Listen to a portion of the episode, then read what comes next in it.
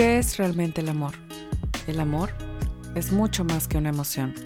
Va más allá del cuerpo y se alimenta en la experiencia. El amor es cuestión de percepción. Comenzamos.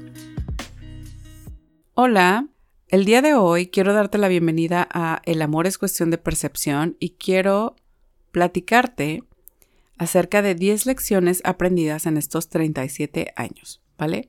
El día de hoy quiero platicarte acerca de eso porque esto es como una entrada de mi diario que te quiero compartir, pero para mí es muy importante compartirlo contigo porque creo que sí podemos experimentar en cabeza ajena, creo que sí podemos aprender de las cosas que van aprendiendo otras personas y definitivamente esto nos ayuda mucho.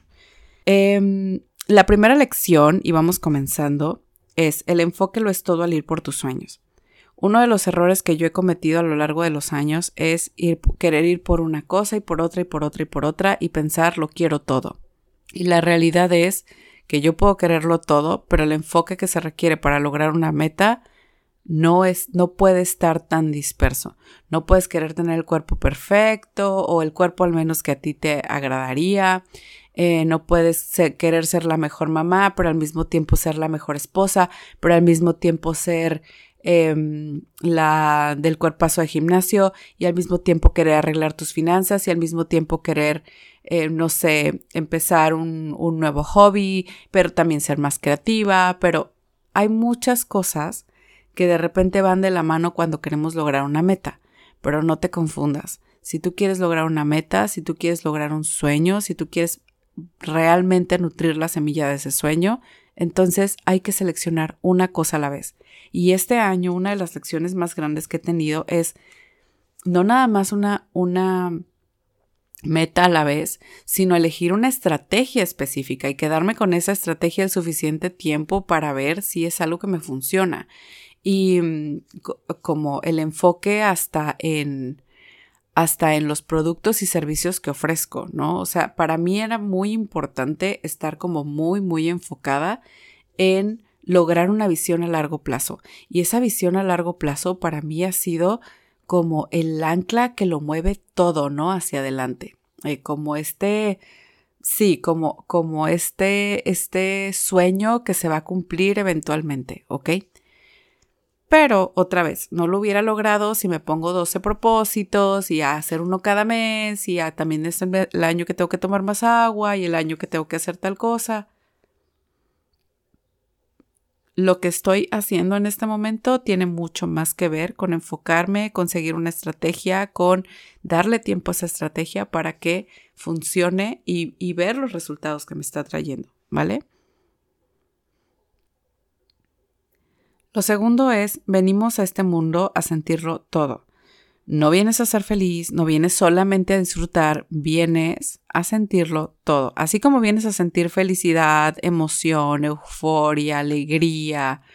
¡Wow! ¡Qué increíble! Bueno, también vienes a sentirte abrumada, frustrada, enojada, triste, porque no venimos con un set de emociones.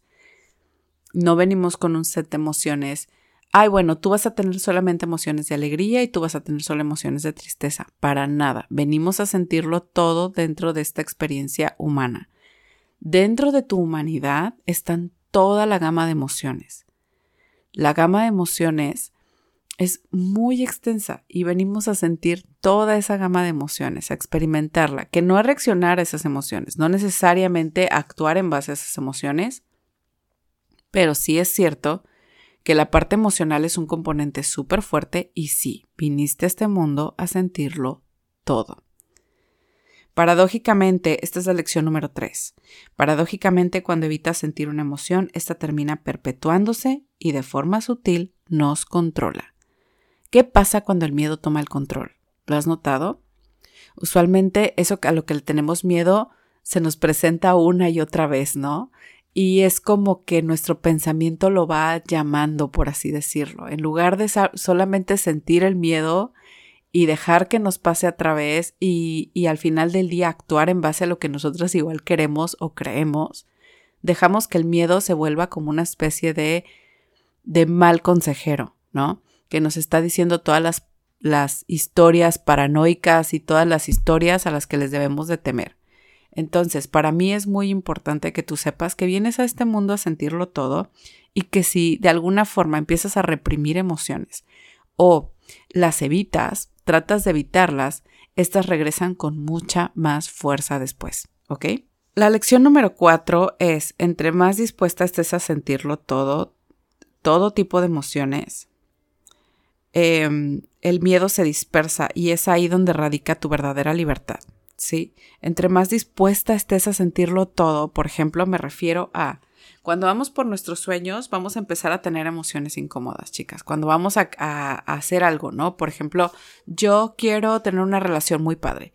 Ok, y dentro de, esa, de ese conjunto de convivencia que va a surgir, pues va a haber conflicto, y a veces te vas a sentir frustrada y a veces vas a sentir que no puedes hablar con esa persona y demás, ¿no? O lo que sea que tú estés tratando de lograr. Tal vez estás tratando de lograr otro tipo de metas, como metas financieras, como, no sé, cualquier, cualquier tipo de meta, ¿no? Y de repente podemos decir, ay, es que no debo de gastar en esto y me siento restringida. La sensación puede ser esa, ¿no? Me siento restringida, me siento en escasez, me siento y bueno, ahí acomoda la emoción que quieras, ¿no? Entre menos estemos dispuestas a sentir esas emociones, más lejos van a estar nuestros sueños. Muchas veces, por ejemplo, para hacer un sueño realidad te tienes que exponer y ahí te estás exponiendo pues a que te rechacen y a, sentirte avergonzada o a sentir que algo salió mal o lo que sea, ¿no? Si tienes un proyecto creativo, pues si, si los demás, ay, no, no me gusta o no se me hace tan padre o, o las personas te dicen que está muy caro, no sé, lo que, lo que sea que vaya sucediendo, es algo que de repente no podemos darnos cuenta de cuando, o más bien nos damos cuenta de que estos, estas emociones van de repente por allí mostrándonos, pues, sí se siente súper incómodo, pero es parte de lo que tienes que hacer para lograr tu meta. Y lo que hacemos usualmente es simplemente decir, ¿sabes qué? Es que no, mejor ya no quiero mi meta porque se siente muy mal, porque yo mejor me regreso a lo que ya conozco y demás, ¿no? Entonces, entre más dispuesta estés, estés a sentir tus emociones, mucho más libre vas a ser, porque no, no te va a dar miedo. Sabes que me voy a sentir así. Es como de, bueno, sí, venga. voy a sentir eso y no me va a pasar nada, ¿no? Puedo sentir rechazo y no me va a pasar nada. Puedo sentir que las, eh, puedo sentir la frustración y no me voy a deshacer de la frustración. Voy a estar bien, puedo atravesarlo y puedo llegar al otro lado, ¿ok? Lección número 5. El amor no se puede vivir desde la escasez. Amor y escasez son dos conceptos totalmente opuestos. ¿Cuándo estás viviendo el amor desde la escasez? Cuando pensamos que se nos va a acabar, o sea, que si esta persona se va de nuestras vidas, no es que sabes que no me voy a volver a sentir así nunca, jamás. Jamás voy a poder volver a tener esta capacidad de amar a alguien, jamás. O sea, yo no voy a poder amar a otra persona como amo a esta persona, ¿no? Cosas como, ¿y si supero a esa persona y luego regresa y ya no lo voy a amar porque voy a estar seca por dentro, casi, casi, ¿no?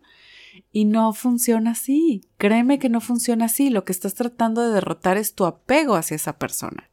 Pero otra vez, el amor no se puede vivir desde nuestra idea de escasez, de se me va a acabar. Es que la quiere más a ella que a mí, por ejemplo, ¿no? Es que quiere más a su hermana que a mí.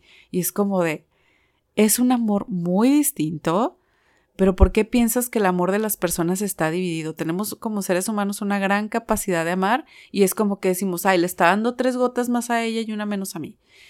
El amor no se puede vivir desde la escasez. Lección número 6.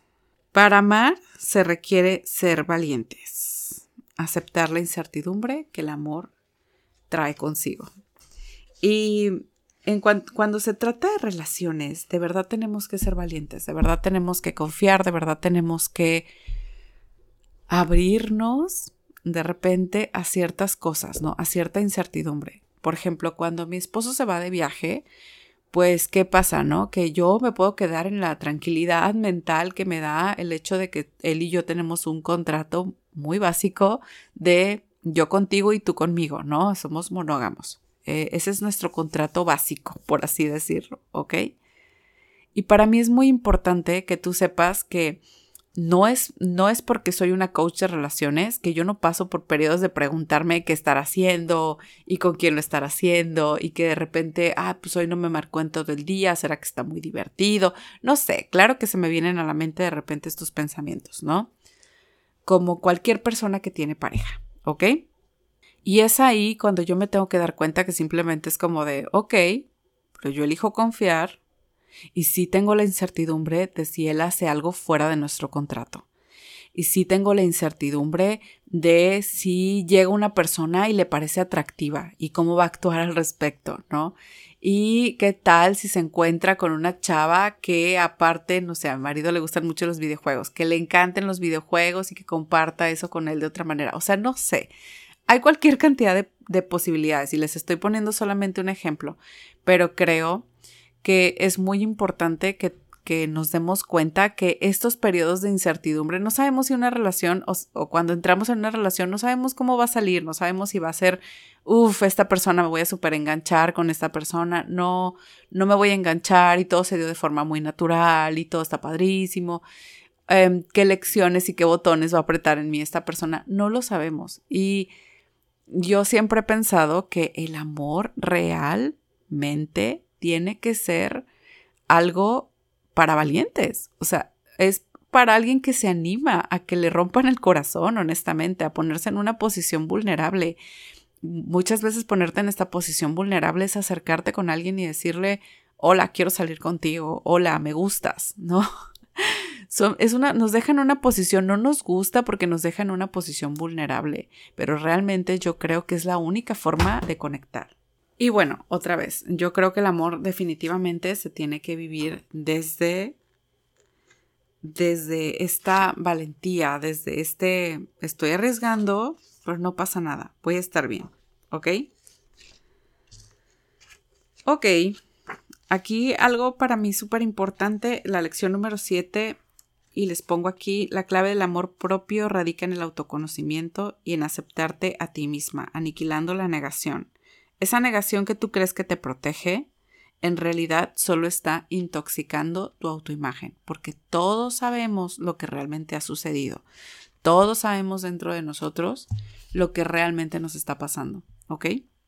Y cuando nosotros lo, lo, metemos en forma de negación, nuestra autoimagen en realidad está haciendo, está protegiendo ciertas partes y está cubriéndolas como con una gran sábana, ¿no? Con una gran sábana está cubriendo ciertas partes de nosotros, pero ¿qué crees? Esa negación también está cubriendo partes de ti que brillan, que brillan mucho, que son de mucha luz y no te permiten ver toda esa belleza interior que tú tienes. Todas esas virtudes están siendo cubiertas también por la negación. La negación no te permite aprender tus lecciones. Entonces, para mí es muy importante que tú sepas que esto del autoconocimiento y la autoaceptación de ti misma, junto con tu autoimagen, de verdad, son lo que realmente constituyen el amor propio, lo que realmente constituyen este me acepto con todo y esto, quitando la sábana de encima con toda esta luz y con toda esta sombra. Lección número 8. Aquello que intentas controlar termina por controlarte. Miren, esta lección yo se las he puesto muchas veces. Cuando nosotros estamos intentar, intentando controlar a nuestros hijos, a nuestros esposos, a, tu pareja. cuando tú intentas controlar algo, usualmente eso termina por convertirse en tu foco, termina por convertirse en lo que te estás enfocando y usualmente esto que tú estás intentando controlar termina por controlarte, incluso de forma subconsciente. No es que nuestros hijos digan, sí, mi mamá está tratando de controlarme y ahora yo lo controlo a ella. No, claro que no. Se da un nivel muy subconsciente, pero aquello que intentamos controlar, le estamos cediendo una especie de poder, estamos cediéndole nuestro enfoque. Y eso es lo que va a terminar. Tenemos tanto miedo de perderlo, de que se modifique, nos enganchamos tanto que estos elementos terminan por controlarnos. Si tú estás tratando de controlar, por ejemplo, todo el tiempo, em, por así decirlo, tu dinero, pero te estás enfocando en la escasez, por muy probablemente vayas a tener una muy mala experiencia y todo el tiempo este consideres que este es el recurso o no, o sea, vamos, te vas a enfocar en cómo está el recurso o no para hacer las cosas, mientras que mientras que si no intentas controlar, podemos usar nuestra creatividad para encontrar opciones. Cuando tratamos de controlar a nuestras parejas, estas terminan, o sea, decimos, tengo tanto miedo de que se vaya que quiero controlarle el comportamiento, quiero que haga este cierto tipo de cosas y ese mismo miedo es el que después nos hace que simplemente nuestros límites sean totalmente ineficientes y que las personas al final del día no logren, no, o más bien, o que las personas al final del día sepan que no importa que nosotros les pongamos un límite, de todas formas vamos a ceder, ¿ok? Aquello que intentas controlar termina por controlarte. ¿Qué pasa cuando todo el tiempo estás pensando en controlar tus comidas? Todo el tiempo estás pensando en comida en lugar de decir, bueno, esta es una parte de mi vida, pero no estoy intentando ni controlarla todo el tiempo, podemos tener eh, una dieta saludable o lo que tú quieras, pero si dejas que esa parte domine tu vida y se vuelva todo lo que, lo que hay, este sobreenfoque en esa área de tu vida va a controlarte a ti. Ok, la lección número nueve es, eres más que tu mente, más que tus emociones y más que el cuerpo que te contiene. Esto es algo muy importante para mí, chicas, porque habemos, sobre todo mis chicas en tipo 4, quienes, habemos quienes nos regimos por nuestras emociones, ¿ok? Y pensamos, como siento, voy a vivir. Es que yo me siento así, es que yo me siento, y somos personas que decimos mucho eso. Es que yo me sentía de esta manera y por eso hice esto. Es que yo, y, ahí le estamos dando como este, yo soy mis emociones, ¿no? No eres tus emociones. Hay quienes identifican yo pienso, yo pienso, yo pienso, quienes se identifican más con su mente. No eres tu mente. De hecho, a tu mente la dominas Hay una parte más consciente de ti que puede dominar el resto de tu mente. Hay una parte de ti más grande que tus emociones y que va a dirigir esas emociones y a encauzarlas y a veces a usarlas incluso a tu favor. Pero no eres tus emociones y no te puedes sobreidentificar con ellas. No eres este cuerpo que te contiene. No eres este cuerpo que te contiene. Otra vez, si agarráramos a una persona, y, se oye súper extraño, ¿no? Pero es como un... Si agarráramos a una persona y la partimos en pedacitos y luego la volvemos a juntar, ya no es la misma persona. ya no es la misma persona. Eres más que la suma de todas tus partes, ¿ok? Tú eres algo más que eso, eres más que tus emociones, eres más que tu mente, eres más que tu cuerpo.